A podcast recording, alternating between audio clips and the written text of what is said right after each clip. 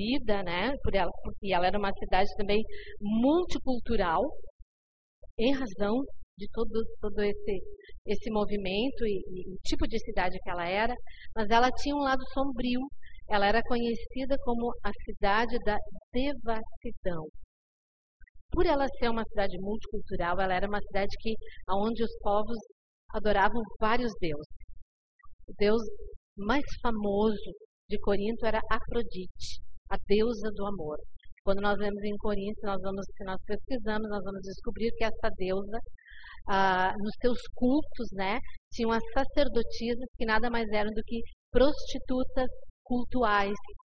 Então, o culto a essa deusa, a expressão máxima era através do sexo com essas prostitutas. Esse era o nível da cidade de Corinto entre tantas outras coisas que aconteciam ali. Então, embora ela fosse uma cidade desenvolvida, cosmopolita, multicultural, ela era uma cidade extremamente sombria.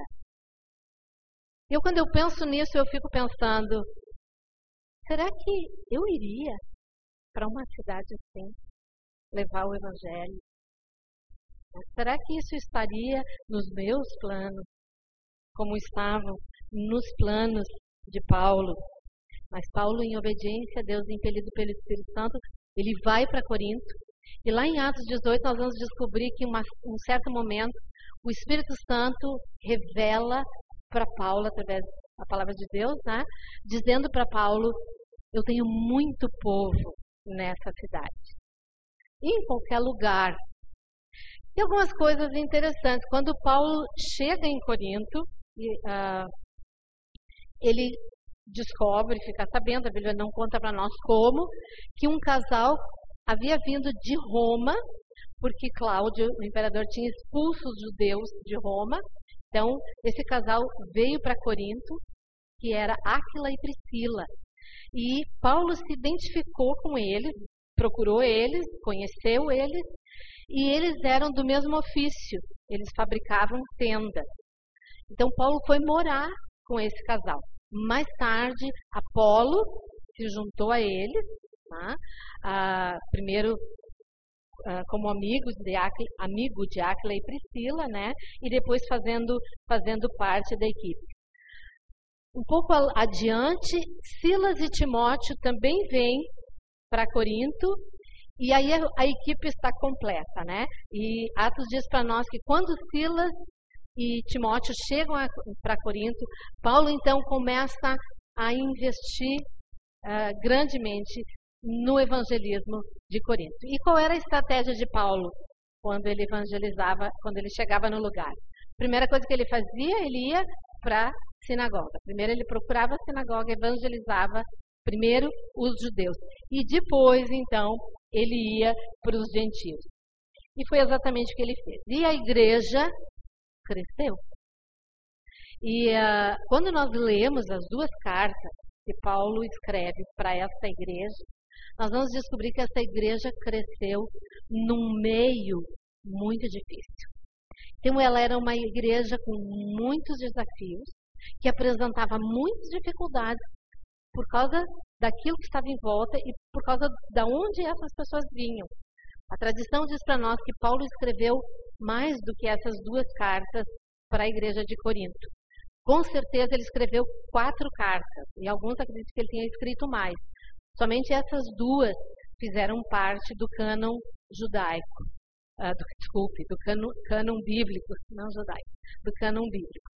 Uh, foram consideradas né, para ser colocado e fazer parte da palavra de Deus.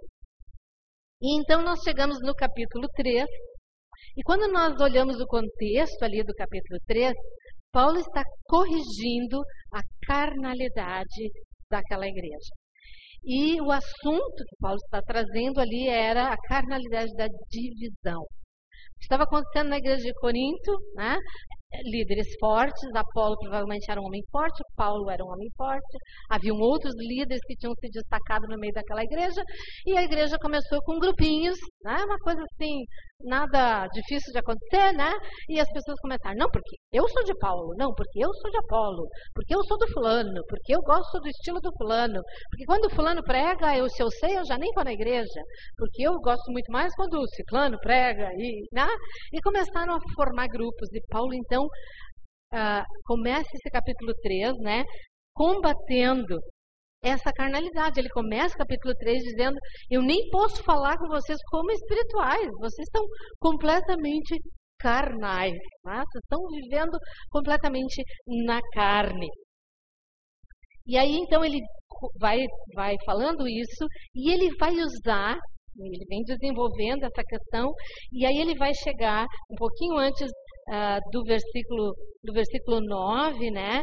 Ele vai usar a figura da lavoura para a igreja. Então ele vai dizer o que planta, o que rega, o que colhe, é, todo o trabalho é igual, cada um fazendo a sua parte. E no versículo 9, ele vai usar a figura do edifício. Então ele vai usar duas, duas figuras de linguagem, duas ilustrações para a igreja: lavoura e edifício. Nós vamos ficar com a ilustração hoje à noite do edifício. Tá? E nós precisamos entender que, e eu comecei falando de trabalho, tá? que essas duas ilustrações trazem para nós qual a ideia? De trabalho. Quem já trabalhou em lavoura, sabe o trabalho que dá. Quem já construiu, sabe o trabalho, o trabalho que dá. Então, qualquer uma dessas duas ilustrações traz para nossa mente a ideia de que realizar ambas as coisas vai exigir trabalho. Então, por isso que eu comecei pensando nessa ideia de trabalho. Mas, no versículo 10, ah, ele vai começar dizendo como é que essa obra do edifício começa. E como é que a obra de um edifício começa? Estabelecendo o quê? O alicerce, o fundamento. Tá? E ele então começa no versículo 10, né, a primeira, primeira partezinha, né, do, a, desculpe, bem no meio ali. Eu vou ler todo o versículo. Ele diz: Conforme a graça de Deus que me foi concedida, eu, como sábio construtor, lancei o alicerce e outro está construindo sobre ele, etc, etc. Então, Paulo está começando a desenvolver, e que eu quero desenvolver conosco hoje à noite, o primeiro ponto de partida que Paulo vai trazer é a questão do alicerce. Paulo chega em Corinto e a primeira coisa que Paulo vai fazer quando ele chega em Corinto é estabelecer o alicerce. E quem é o alicerce? É Jesus. Como se estabelece o alicerce? Pregando as boas novas do Evangelho. Nenhuma edificação, nenhuma edificação subsiste sem um alicerce firme. Tá? Isso nós vemos ah, na engenharia. Tá? Se o alicerce não é um alicerce firme, com a questão do tempo, o prédio todo vai ruir. Tá? Nenhuma edificação vai subsistir. Então, essa é a primeira lição que nós podemos tirar para nós. Né? Paulo está dizendo no versículo 10 que ele foi o arquiteto, o engenheiro, o construtor, o cara que chegou lá e lançou o alicerce. Então, ele que fundou aquela igreja. E ele começa o trabalho ali naquela cidade, apresentando Jesus para aquelas pessoas pregando o evangelho, e aí nós vemos, né, lá no livro de Atos, não precisamos olhar lá, essa estratégia que primeiro ele ia para a sinagoga, depois ele ia para os gentios. Uma curiosidade interessante sobre essa igreja de Corinto, que quando ele vai para os gentios e as pessoas vão se convertendo, e obviamente alguns judeus também se converteram. A igreja inicia, a igreja começa a se reunir como igreja na casa de Tito. Nós vamos achar isso lá em Atos 18. Na casa de Tito. A casa de Tito, e eu acho, achei muito interessante quando eu observei isso, né? Ah, só como uma curiosidade, mas a, a Bíblia diz que a casa de Tito era ao lado da sinagoga. Então, essa igreja começou assim, do ladinho da sinagoga, só como uma, uma coisa interessante. Agora, o fundamento estava lançado. Todos que faziam parte daquela igreja tinham recebido o chamado de Deus, tinham respondido, tinham aceito Jesus né, como, seu, como seu Salvador. E Paulo então diz: Olha, eu lancei o alicerce. Agora tem que acontecer o quê? A construção do edifício. E agora é trabalho de todos. E ele vai deixar isso muito claro. Né? Ah, o evangelho precisava continuar sendo anunciado. Quanto mais pessoas fossem se convertendo, maior seria aquela edificação. Maior seria a glória de Deus naquele lugar. Mas isso era parte de cada um. Essa igreja, Aliança Bíblica, foi fundada sob o alicerce que é Jesus. Deus usou homens né, que vieram, missionários, apóstolos, como Paulo, que foi para Corinto, e estabeleceram sobre esse alicerce que é Jesus, essa igreja. A responsabilidade daqueles que fazem parte dessa igreja agora é trabalhar para a sua edificação, é continuar anunciando o evangelho. Ah, na parte B ali do versículo, no finalzinho do versículo, ele vai dizer: Contudo, veja cada um como constrói. O que, que isso traz para nós a ideia? Cada um de nós tem uma responsabilidade nessa construção. Cada um de nós é chamado a ser parte nessa edificação. E a igreja tem duas grandes responsabilidades. E essas duas grandes responsabilidades é minha e é tua. Anunciar o evangelho é nossa responsabilidade. E a segunda, edificar os uns aos outros. Então, o, o, o, anúncio das boas novas e a edificação é responsabilidade de cada um de nós, não é de alguns. Anunciar o evangelho não é de, de ah, quem ganhou o dom, quem sabe se comunicar, é de todos nós. A edificação uns dos outros, já diz, uns aos outros, é de todos nós. Cada um tem a sua parte, cada um é chamado a fazer a sua parte. E é muito interessante nós entendermos, né? Paulo vai dizer: veja cada um como está fazendo essa construção. Ó, presta atenção, parede torta não vai rolar. Veja cada um como está construindo, dando essa ideia da responsabilidade, do zelo e da dedicação que cada um de nós precisa ter. É nossa, não é de ninguém mais, é nossa. O chamado é para nós. Ah, no versículo 10, ele começa dizendo: conforme a graça de Deus que me foi concedida. Que graça foi essa? Como é que Paulo se percebia? Como um privilegiado. Paulo responde ao chamado de Deus como alguém que tinha sobre si um privilégio imenso. E é isso que Paulo quer que a igreja de Corinto entenda. É isso que Paulo quer que eu e tu entendamos hoje à noite. Que esse chamado é pura graça. É, na verdade, esse chamado é um privilégio. A ele foi dado o privilégio de lançar o fundamento. E óbvio, ele também contribuiu com a edificação como é o trabalho de cada um de nós, né? Mas ele, como apóstolo, né, como um missionário, foi aquele que estabeleceu uh, o fundamento. E Paulo entendia que aquele prédio, e pensa, nós estamos dando uma ilustração, não é uma coisa física, né? Vocês estão entendendo isso? Não era dele, era de Deus. E Paulo quer que nós entendamos que a aliança bíblica não é nossa, é de Deus. E isso deve aumentar no nosso coração o senso do privilégio e o senso da responsabilidade. Não é meu, é dele, pertence a ele. Ah, então eu não posso trabalhar por conta própria. Eu não posso fazer aquilo que me dá na veneta fazer. Não, eu não, eu não quero fazer isso. Eu vou fazer isso. Não, porque eu, eu gosto disso, não, mas não gosto daquilo. Não, é um chamado, ah, é uma preparação dada por Deus, é um chamado de Deus. Cada um precisa ver como vai construir.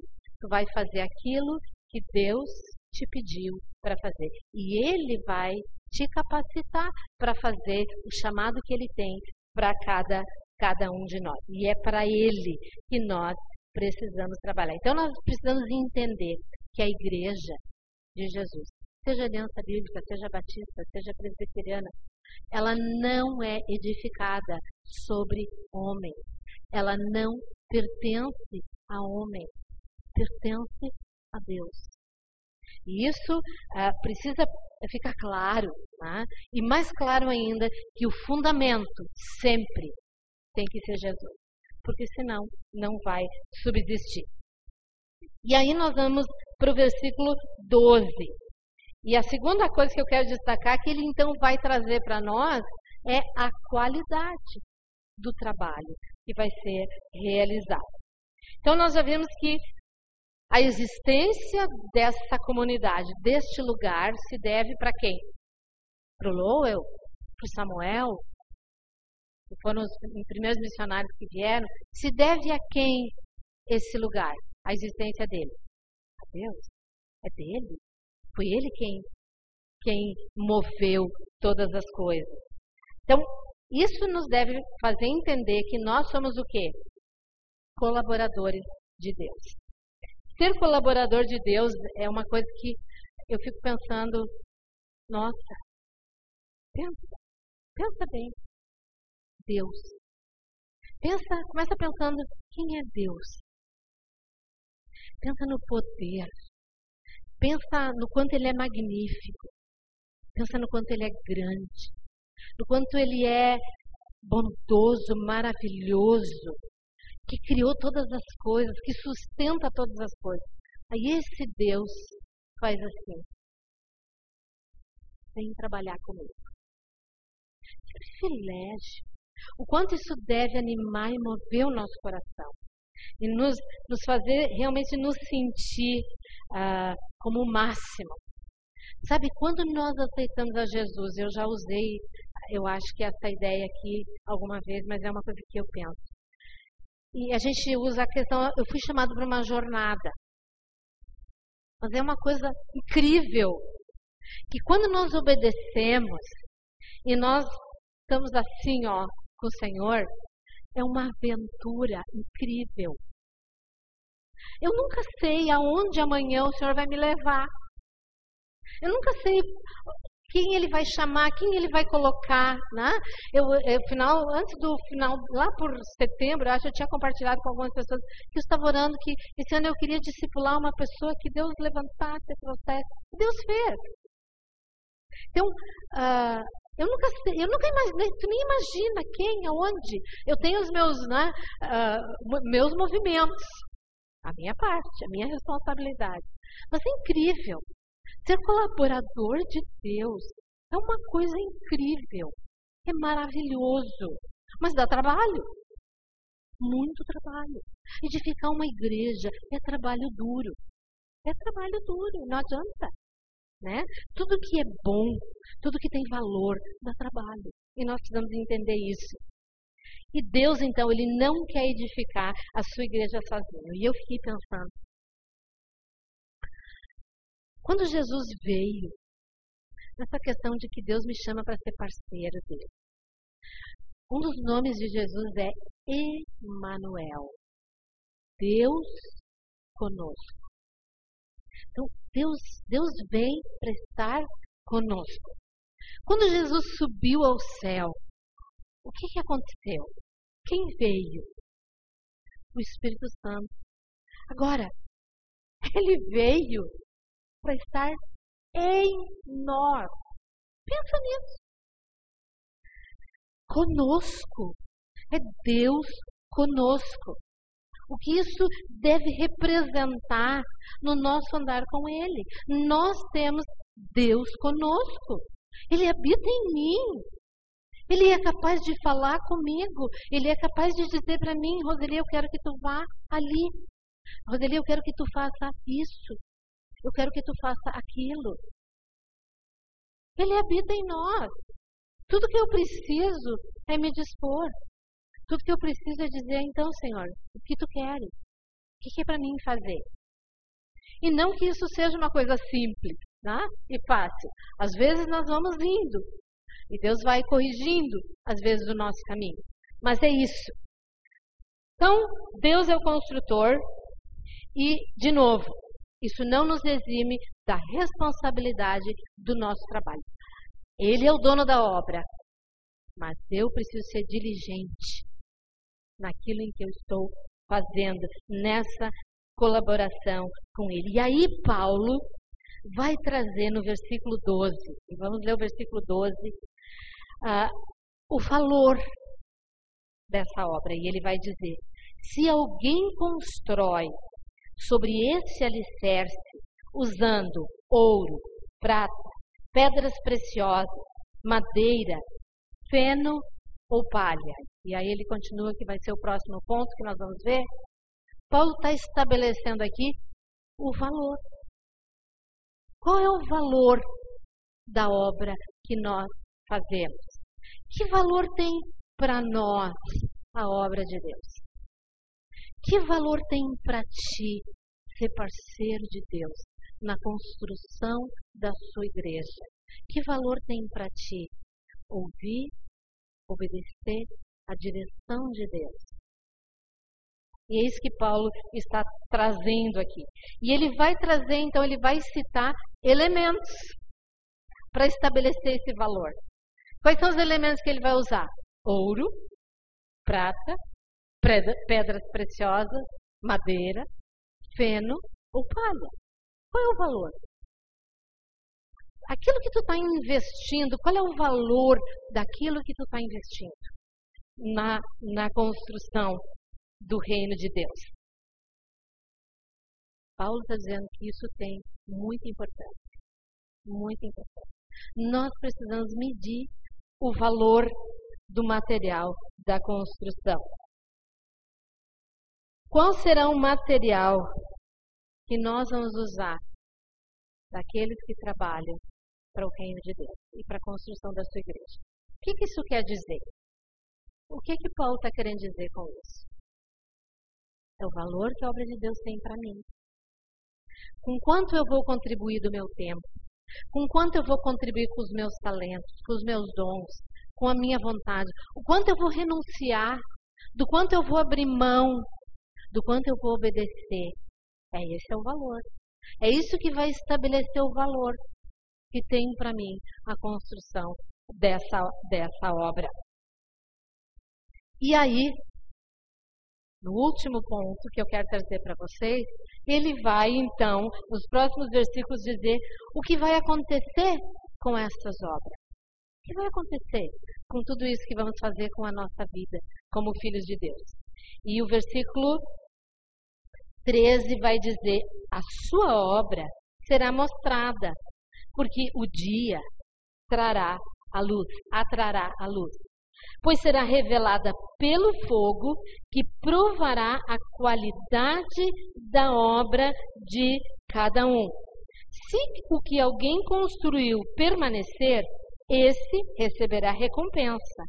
Se o que alguém construiu se queimar, esse sofrerá prejuízo. Contudo, será salvo como alguém que escapa através do fogo.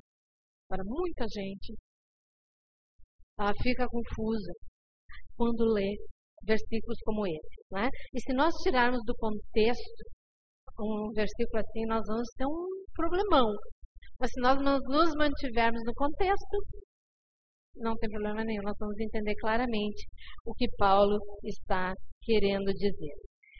Primeiro que eu quero dizer é, essas perguntas de qual é o valor que eu estou estabelecendo na minha vida para a construção da obra de Deus? São perguntas que eu preciso responder constantemente. Tá? É uma coisa que eu preciso avaliar constantemente na minha vida. Ah, por quê? Porque quando Paulo está falando sobre o dia, ele está falando sobre o juízo. Ele está falando sobre julgamento.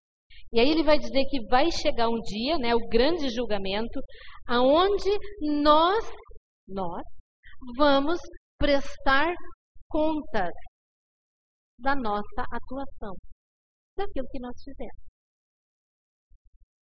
Uh, na linguagem, né, é uma figura de linguagem que Paulo está usando aqui, ele vai dizer, ó, tudo que tu fez vai passar pelo fogo. E aí, quando eu penso na pedra lá preciosa, no ouro, na prata, eu penso na madeira, no feno, na palha, qual é a conclusão que eu chego? Que conforme a coisa vai evaporar, vai virar cinza, vai queimar. E não vai, para alguns, talvez não vai sobrar nada. Então, isso é um assunto sério, no qual nós precisamos realmente pensar. Né? Porque um dia nós vamos prestar conta. E uh, o fogo vai deixar intacto aquilo que foi feito para Deus, por Ele e para Ele. Paulo está contando com a possibilidade que de alguns, olha, vai queimar tudo. Por que ele está contando com essa possibilidade? Porque no versículo 15 ele diz: se o que alguém construiu se queimar, esse sofrerá prejuízo. Mas, mas, contudo, será salvo, como alguém que escapa através do fogo. Então, é uma coisa importante que precisa ser esclarecida aqui. O que vai ser julgado naquele dia são as nossas obras. As nossas obras passarão por julgamento, ou como Paulo vai usar a figura aqui, né? Passarão pelo fogo. E aí tem gente que diz, ó, ainda eu posso perder a salvação. Eu já ouvi pessoas dizer, se eu chegar lá de mãos vazias, danou-se. Queimou-se tudo, né? Já ouvi esse tipo de ensino, inclusive em igreja. Mas olha, primeiro, o que, que Efésios diz sobre a salvação? Salvação é graça. Não vem de você, né? Não vem de obra. Não é por boas obras. Tu pode fazer tudo direitinho. Se o alicerce não é Jesus, não vai adiantar de nada. Né? A salvação é de graça, não é por obra. Isso faz nós entendermos também que perder a salvação não é por causa de obras más. Se eu não ganho pelas obras, eu também não perco pelas obras. Dá para entender esse raciocínio? Agora, duas, tem que haver uma separação muito grande lá no juízo. Vão ser julgadas as nossas obras separadas da pessoa. As obras vão ser julgadas, mas nosso julgamento uh, vai ser julgado de acordo com o quê? De acordo com a obra de Jesus, não das nossas obras, de acordo com a obra dele. Né? A justificação da nossa vida é pela graça. Então, assim, ó, não adianta tu correr e fazer todas as coisas porque tu quer ser salvo. Porque, não. E nem é, ah, eu vou fazer todas essas coisas. Não. Salvação é pela graça, é pelo reconhecimento da obra de Jesus. Então, não há perigo algum daquele que aceitou Jesus, que reconheceu a obra de Cristo em seu favor, perecer. Mas o que vai acontecer naquele dia é que alguns talvez vão escapar chamuscados por causa das obras. Das obras que ele nos chamou para realizar como seus filhos aqui. Eu estava ah, procurando algumas coisas sobre justificação enquanto eu estava pensando sobre isso e eu achei uma frase muito interessante. E eu vou ler para vocês dizer assim: a justificação pela graça não é um travesseiro para o nosso descanso. De novo, aquilo que eu falei antes. Quando eu sou salva, então pronto. Yes. Agora, que te exploda. Eu sou salvo. Aqueles lá de Corinto, Paulo podia ter pensado, coitado, azar dele, eu estou salvo. Né? Então, a justificação não é um travesseiro para descansar. Muito pelo contrário, aquele que entende que foi justificado pela, pela graça ah, vai ter um ardor no seu coração para agradar aquele que justificou a ele. Gente, isso é óbvio. Então nós precisamos entender que vamos pensar como filhos, né? O que é que nos faz ser filhos dos nossos pais? Nascimento. Então, uma criança, quando ela nasce, ela não é reconhecida pelo pai, pela mãe ali na hora do parto, porque ela fez alguma coisa, porque ela pode alguma coisa, porque ela vai ser alguma coisa. Ela é reconhecida simplesmente porque ela nasceu dele. Agora, o desejo daqueles pais, na medida em que a criança vai crescendo, qual é? Que seja alguém bem sucedido. E os pais vão certamente né, trabalhar para isso. Um filho que anda por caminhos errados. Quem é pai e mãe talvez já experimentou isso, sabe? A dor que isso causa. Quem é pai espiritual sabe, eu sei, a dor que isso causa. Você vê um filho andando por caminhos errados. Agora, o contrário também é verdade. Que alegria que um pai e uma mãe têm, né? de ver um filho andando nos caminhos certos.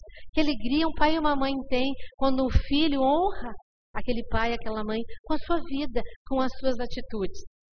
Eu quero dar um exemplo para vocês da alegria né, dos pais e do o bem que isso pode fazer eu entender que a minha vida deve alegrar o meu pai. Os meus pais aqui, mas pensando no nosso pai, no nosso pai do céu. Quando eu era criança, uma das coisas muito interessantes que aconteceu na minha primeira infância lá, não perguntei para os meus irmãos, não sei qual é, são as memórias afetivas deles, né? Mas para mim sempre era muito claro, porque eu, eu comecei a lembrar de várias e várias ocasiões. Especialmente eu ouvia o meu pai dizendo o quanto orgulho ele tinha de mim. Então eu fazia algumas coisas, eu era sempre muito metida, né, muito de fazer as coisas, e ele então sempre mencionava o quanto ele tinha sentido orgulho daquilo que eu tinha feito, quanto ele se alegrava com aquilo, me elogiava para alguém, né, e tal. E eu tenho uma memória muito interessante. Eu tinha 10 anos e nós fomos convidados para um aniversário de 15 anos. E a minha mãe fez um vestido muito. Eu me achei naquele vestido. Eu lembro daquele vestido. Ele comprou um sapato muito bonito. Ele tinha um bico fino. Eu lembro que eu caminhava olhando para aquele bico de sapato. Eu já era uma, eu tinha 10 anos, mas eu já era uma mocinha, né? Eu me achei naquela roupa. E eu me achei indo para aquele aniversário de 15 anos, porque só eu tinha sido convidada e o meu pai e a minha mãe. Os meus irmãos não, né? E aí nós fomos, era na Sociedade de Atiradores, nós fomos a pé. E eu fui caminhando um pouquinho na frente, né? Toda me achando. E eu ouvi o meu pai dizer para minha mãe: Olha que filha bonita nós tivemos. Aí ele disse para ela: Eu tenho um orgulho dessa minha filha. Eu lembro que eu, nossa, isso encheu meu tanque emocional, né? Mas eu quero dizer para vocês, e eu meditando sobre isso, aqueles anos atribulados da adolescência, todos nós passamos, que diferença coisas como essa fizeram na minha vida. Eu era um furacão. Eu era um terror. Pensa, pensa em alguém ligado em 220. Tinha coisa para aprontar, eu estava lá. Tinha bagunça para fazer, eu estava lá. Mas nunca, naqueles anos de adolescência. Claro, Jesus bem no início já, pela graça, né? Eu já fui alcançada para Jesus, mas eu não tenho memória que eu possa olhar para trás e que o meu pai pudesse se envergonhar de alguma coisa que eu tenha feito. Porque isso era uma coisa muito clara para mim. Eu não queria que ele se envergonhasse de mim, porque afinal ele tinha muito orgulho de mim. É, isso, é esse sentimento que Deus quer que nós temos em relação a Ele.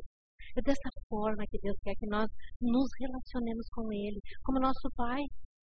Aquele que tem o maior orgulho de nós, que nos tirou, alguns de nós, da lama e nos tornou filhos. E Ele quer que nós honremos o nome dEle. Ele quer que nós, como igreja, edifiquemos nesse lugar o nome dele, a glória dele.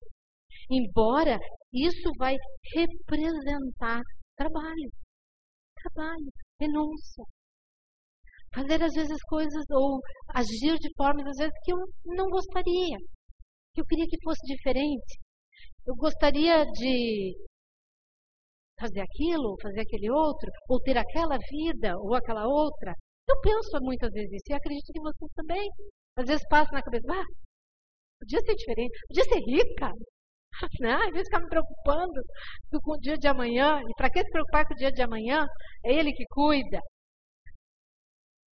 Queridos, Deus nos chamou a realizar a sua obra. Isso é um privilégio. E não adianta nós pensarmos que isso não vai envolver trabalho. Mas é algo que vale a pena. Sabe por quê? Todo trabalho, por mais às vezes cansativo que seja, traz uma recompensa para a nossa vida. Aqui, imagina na glória, aqui, de alegria, de descanso, de paz, de reconhecimento que o meu trabalho é empurrar pedra. O trabalho dele é mover. O pesado é ele. Mas eu tenho a minha parte. Eu tenho a minha responsabilidade. Eu tenho que empurrar. É isso que vai me fortalecer. É isso que vai me tornar apta a fazer a sua obra. Mas eu não sou responsável nem pela salvação das pessoas. Não sou, sou responsável no sentido de falar, né? Mas não é eu quem vou convencer, é ele. Não é eu quem vou ah, realizar as coisas que tu precisa realizar, é ele. Ele que vai capacitar, ele que vai chamar, ele que vai fazer. Eu só tenho que me dispor e ter esse desejo ardendo no meu coração de querer trazer orgulho para ele, de querer trazer honra para ele, de querer obedecer, de querer fazer o melhor. Paulo passou fome. Paulo passou frio. Paulo apanhou. Paulo apanhou fisicamente. Paulo apanhou emocionalmente. Paulo foi abandonado pelos de dentro, foi traído, mas ele continuava em frente. E ele diz lá em Filipenses, sempre contente, porque ele descansava no Senhor, porque ele estava certo.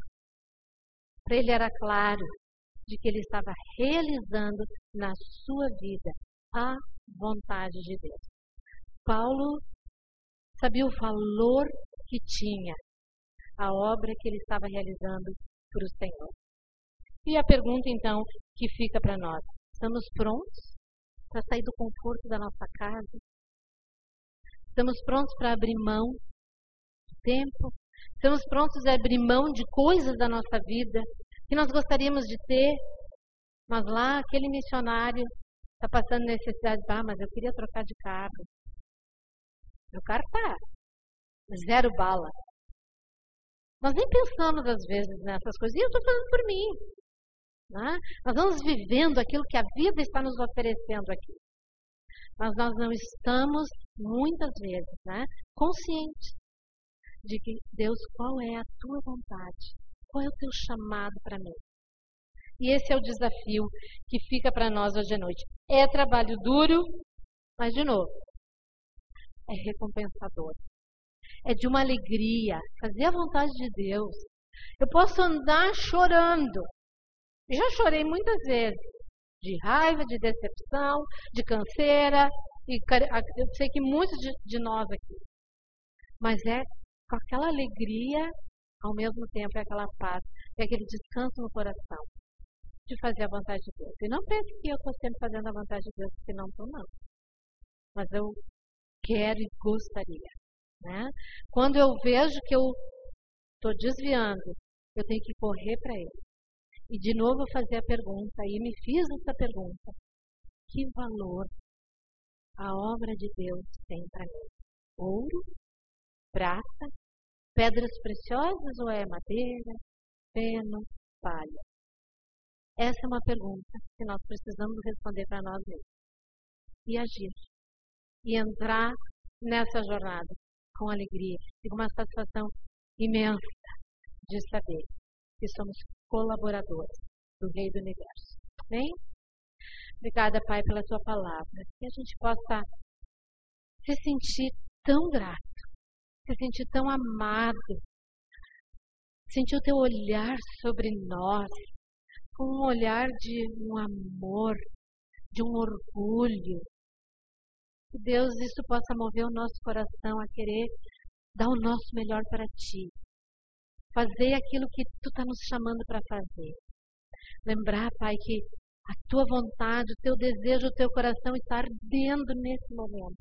Pelas pessoas à nossa volta que estão perdidas, indo para o inferno. Não é nossa responsabilidade, Pai, convertê-las, é nossa responsabilidade falar, abrir a nossa boca, declarar as boas novas. Porque se nós não fizermos isso, elas nunca saberão. O Espírito Santo não terá oportunidade de convencê-las pela tua palavra que for proferida do pecado, da justiça, do juízo. Pai, se nós não investirmos na vida dos nossos irmãos, se nós não estivermos dispostos, Pai, a ir ao encontro daquele que está sofrendo, a sabermos que Tu tem nos chamado a edificar uns aos outros. Se nós não estivermos dispostos, ó Deus, a abrir mão daquilo que nós queremos ou gostamos, pelo outro, abrir mão do nosso egoísmo, daquilo que é bom para mim. Ai, Pai, somos tão falhos nos perdoa, nos ajuda. Eu olho para a minha vida, Pai, e às vezes eu estou tão envolvida com as minhas coisas. E nem sequer pergunto, é isso que tu quer, Pai? É isso que tu chamou para eu fazer? É isso que tu tem para mim nesse dia? Que cada um de nós, Pai, se levante e tenha essa disposição. Que cada um seja completamente convencido de que vale a pena. Podemos descansar em Ti, nos alegrar em Ti, enquanto fazemos o trabalho duro. Um trabalho que exige a nossa parte, que é empurrar a pedra. Mas saber que na hora certa o Senhor vai mover. E que alegria que isso vai ser para a nossa vida.